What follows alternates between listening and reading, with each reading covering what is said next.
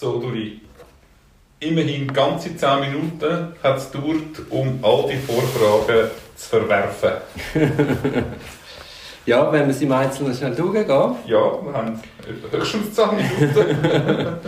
also, der erste Antrag war ja im Zusammenhang mit dem rechtlichen Gehör. Kann man Parteivorträge noch unterbrechen und weitere Beweise abnehmen, und zwar voraussehbar. Also nicht Beweisanträge, die sich ergänzen wegen der Parteivorträge, sondern weil jetzt einfach der eine Beschuldigte krank ist. Genau.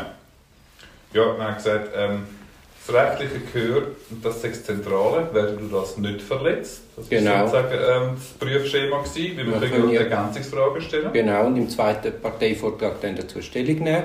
Genau, und dann im Übrigen äh, hat sich das Gericht in eine, Grammat in eine grammatikalische Auslegung von der StPO verstiegen.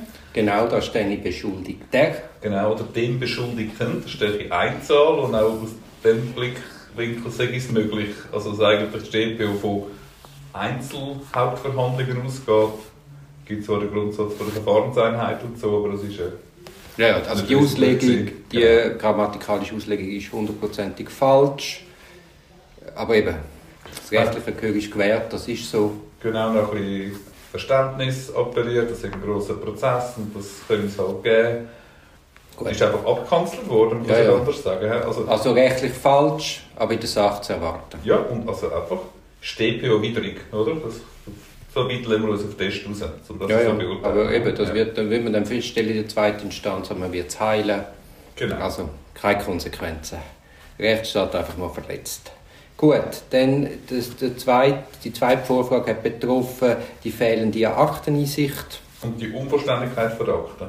Genau, dort hat das Gericht argumentiert, man müsse im Detail substanzieren, welche Akten man dann nicht kenne. Was ja eigentlich widersinnig ist, wenn man Akten nicht kennt, kann man nicht substanzieren, was man nicht kennt. Genau, so ein bisschen mit Kopf und Schwanz und so, oder? Genau, das ist genau. so ein bisschen wie weißt, im Siedlungsverfahren, wo sie ja auch quasi die, die Obliegenheit von der Rüge hochhängen mhm. und du ohne Akteneinsicht kannst. Ja, ja. Ja. Also auch da nicht überzeugend in der Argumentation. Weggefegt, ja. Aber weggefegt. Dann Verletzung vom rechtlichen Gehör im Zusammenhang mit der Telefonkontrolle, wo man nicht kein Wortprotokoll erstellt hat. Muss man helfen, das haben wir nicht mehr in Erinnerung. Äh, dort hat das Gericht argumentiert, äh, Beweisgegenstand sei die Audiodatei, äh, man müsse das nicht verschriftlichen. Mhm. Das sage ich zuzumuten, genau die CD-ROM sagen sauber aktuiert. Es sage zuzumuten, der beschuldigten Person das äh, selber hören. Genau, und die Bestimmung, ich weiß jetzt nicht mehr, was genau war, steht bei 76 oder so, das sei nicht einschlägig für die genau. Frage. Ja.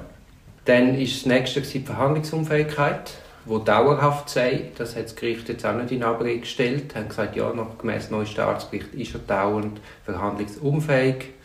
Genau. Entsprechend werde dann die Einstellung mit dem Endentscheid kommen. Genau, also die Einstellung ist bereits angekündigt, werde mit dem Endentscheid festgestellt und der Verteidiger werde im Rahmen der Parteivortrag noch über die Folgen von dieser Einstellung können Stellung nehmen mhm.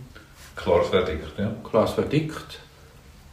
Ich frage mich dann einfach, ob man, das, ob man dann so einer Person muss die Hauptverhandlung zumuten Ja, und wäre noch interessant, wie aktuell der Arztbericht tatsächlich ist. Ist der jetzt gerade gestern gekommen? Oder ist der von ein paar Tagen oder Wochen gekommen? Man hätte sich auch noch überlegen gerade eine Einstellung.